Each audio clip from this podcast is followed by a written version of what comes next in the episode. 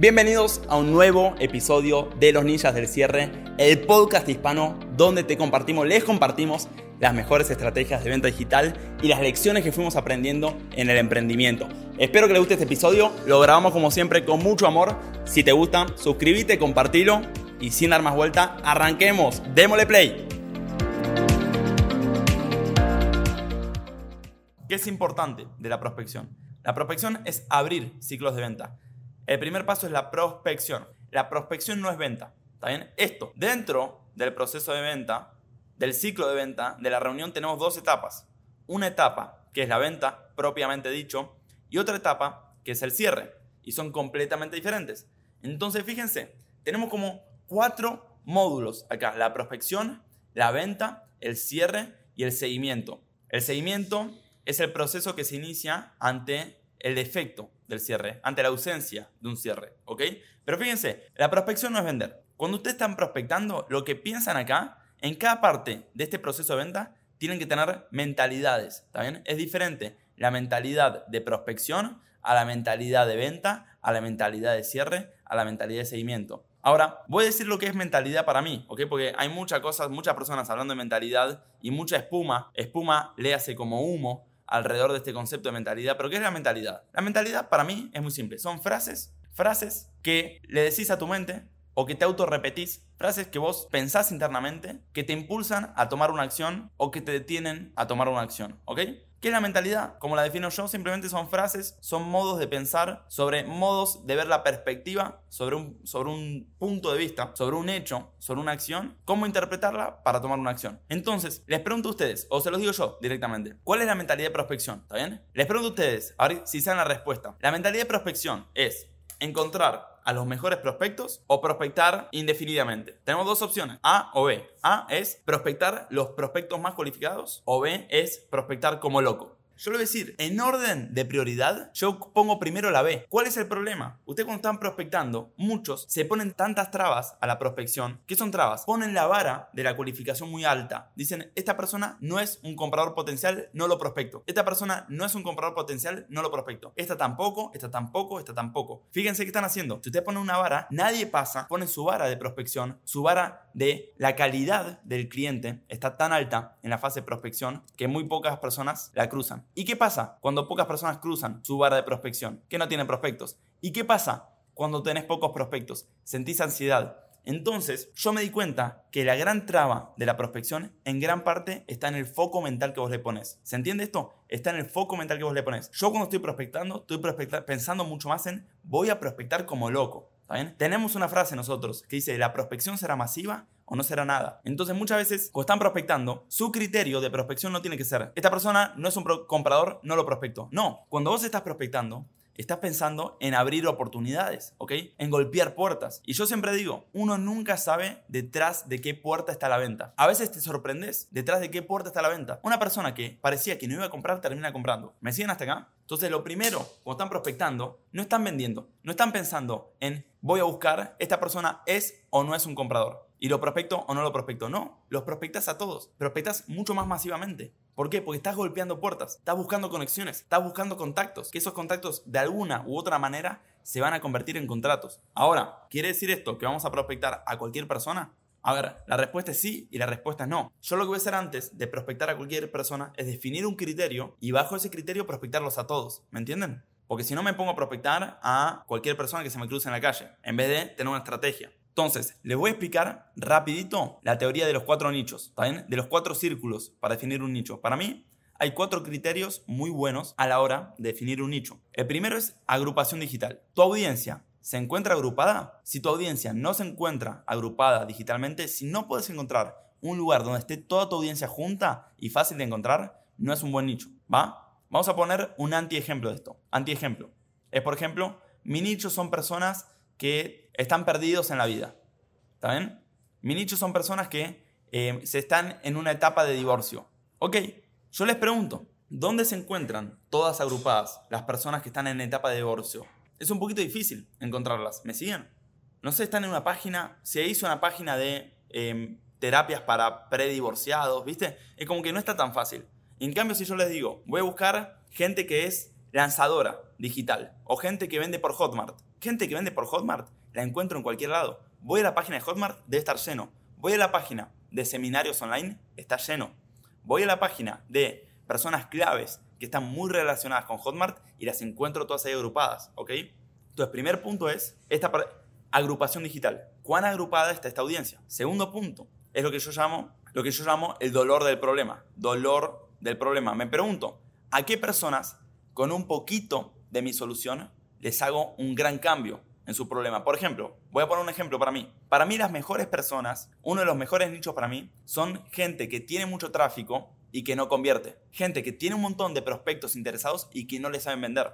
Porque yo con un poquito de mis técnicas de cierre, con una sola respuesta a un par de objeciones, les duplico las ventas. ¿Me siguen? Porque estas personas ya tienen tráfico. Ahora, una persona que recién está arrancando, que no tiene emprendimiento, no tiene producto, no tiene tráfico, no tiene prospectos, no tiene ventas, uy, para mí es mucho más difícil ayudarla, porque le tengo que arrancar desde paso cero. ¿Me siguen? Entonces, si yo encuentro personas que con un poquito de mi solución ven mucho resultado, son fáciles de convencer, ¿va? Porque ellos son conscientes de que con un poquito la solución de Teo, ¡pum!, tengo muchas más ventas. Después, otro punto en lo que es el nicho, es lo que yo llamo el hábito de inversión. Hábito de inversión.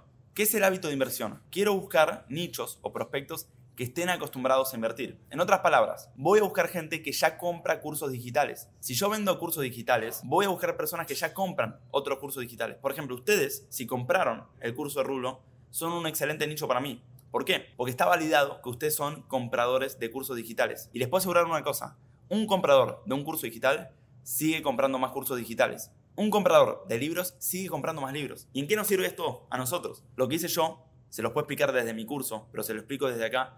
Voy a páginas con testimonios de personas que compraron otro curso. Voy a los testimonios de Rulo. Voy a los testimonios de Blue Hackers. Voy a los testimonios de Carlos Muñoz. Voy a los testimonios de Luis Carlos Flores. Estos testimonios, lo bueno es que están expuestos en las páginas. Y después prospecto a esas personas. Estas son personas que no solo han comprado cursos en el pasado, sino que además han tenido resultados, ¿va? Es un excelente nicho, muy fácil de convencer. Y otro nicho, el último de los cuatro nichos que yo siempre menciono, es la facilidad de convicción. ¿Qué es la facilidad de convicción? Es hacer ingeniería inversa. ¿Qué es ingeniería inversa? Yo me pregunto, ¿yo qué testimonios tengo? ¿Qué resultados tengo para mostrar? Y en base a esos resultados que yo tengo para mostrar, busco la audiencia. Por ejemplo, uno de mis clientes es Luis Carlos Flores. Cuando yo les muestro a esas personas que lo ven como una autoridad, que yo le vendí, que es mi cliente, esas personas inmediatamente confían en mí. ¿Me siguen? Cuando yo muestro este testimonio... Ajá, hola, ¿qué tal? Yo soy Luis Carlos Flores, líder de Fórmula de Lanzamiento y estoy feliz, feliz, feliz por la fórmula de multiplicación de contenido de Teo Tinivelli y de todo su equipo. Entonces, ¿qué le estoy mostrando acá? Yo, en base a Luis Carlos Flores, que lo tengo como testimonio, si alguien entra a mi proceso de venta, a mi presentación de venta, y yo le muestro esos testimonios, me va a comprar fácil. Entonces, ¿qué voy a hacer? Voy a buscar gente que lo sigue, a Luis Carlos Flores, y lo conoce, lo reconoce como una autoridad. ¿Está bien? Entonces, una vez que yo hago la estrategia, defino más o menos dónde se encuentra, empiezo a prospectar masivamente. Busco personas que siguen a Luis Carlos Flores y me aseguro de escribirle a todas las personas que le comentaron las publicaciones. Y acá yo ya no filtro. Ya acá ya filtré antes. Acá ya no filtro. Acá prospecto masivamente. ¿Me siguen? Acá les di un modelo que los orienta a su prospección. Les da un criterio para prospectar masivamente. Pero una vez que definí ese criterio, ya no pongo más filtros. Porque cuando pones filtros, tu mente empieza a poner filtros. Y pone más filtros y más filtros y más filtros. Y después nadie supera tus filtros y prospectas como una hormiga. Prospectas penitas. Y cuando apenas estás prospectando, no, prospecto tres al día, no agarras el momentum de prospectar como un maniático. Me voy a meter un poquito técnicamente en estos pasos. Prospección. Pasos. Número uno. Encontrar tus minas. Encontrar un lugar donde se agrupe tus clientes. Por ejemplo, yo siempre le cuento el ejemplo de cómo yo iba al perfil, por ejemplo, de Marco Rassetti. Si mi, imagínense que mis... Imagínense que mis clientes que mi nicho son infoproductores. Me pregunto, ¿dónde están los infoproductores agrupados? ¿Ok? ¿Dónde están los infoproductores? Fíjense, todas estas personas son increíbles prospectos para mí. ¿Va? Muy buenos prospectos. Entonces, una vez, esto es una mina. Fíjense lo que encontré acá. Acabo de encontrar una mina que agrupa buenos prospectos para Teo. Esa mina dónde estaba? En las historias destacadas de Rulo. Y simplemente ahora, número uno, identifico una mina. Identifico la mina. Número dos, yo lo que suelo hacer es esa mina la convierto en una base de datos, bajo esos nombres a un Excel. Y número tres, las contacto con un gancho. Las contacto. Las contacto, les escribo, les mando un mensaje. Ahora, muy importante, a la hora de prospectar, ustedes no promocionan su producto, promocionan un gancho gratuito, promocionan algo de valor gratuito. ¿Me siguen? No promocionan su producto, no promocionan directamente su producto, si lo van a hacer masivamente, porque va a tener muy poca tasa de recepción. Promocionan algo gratuito. Por ejemplo, miren, yo tengo un PDF que tiene 10 respuestas a la objeción no tengo dinero. Un lead magnet poderoso, exactamente. Fíjense que incluso cuando las personas saben que es un lead magnet, si es lo suficientemente poderoso y si soluciona un problema tan hondo de la audiencia, la gente te lo pide igual. Así sepa que es un lead magnet. Dicen, ¿qué me importa que es un lead magnet? Yo lo quiero. ¿O no? ¿Verdad o mentira? ¿Cuál es el paso a paso de la prospección? Qué interesante. Es, número uno, identifico una mina, bajo esa mina a una base de datos, la empiezo a contactar y le promociono un gancho a mi proceso de venta, a mi presentación de venta, a un escenario en el cual yo pueda presentar mi producto. Puede ser un webinar, puede ser un lanzamiento, puede ser el mismo PDF que en alguna parte hable del producto. Pero fíjense que es muy diferente la, la primera parte, que es la prospección. La prospección no busca despertar interés. ¿Qué busca? Abrir ciclos de venta. Busca darte a conocer. Busca golpear puertas con la esperanza de que detrás de alguna de esas puertas hay una venta. Es un poquito prospección. ¿Cuál es la mentalidad que tienen que tener en la prospección? Es que ustedes no están buscando vender, están buscando darse a conocer, están buscando abrir puertas, golpear oportunidades. Ustedes no saben detrás de qué puerta está la venta. ¿Pueden ser estratégicos en su prospección? Claro que sí. Es lo que acabo de mostrar. Diferentes formas, criterios, prospectar testimonios de otras personas, prospectar grupos particulares, digamos, ser estratégicos. Pero esto no quiere decir que una vez que ustedes definen la estrategia, ya se ponen a prospectar magnéticamente. Tienen que estar pensando, nadie me conoce, tengo un gran producto y nadie me conoce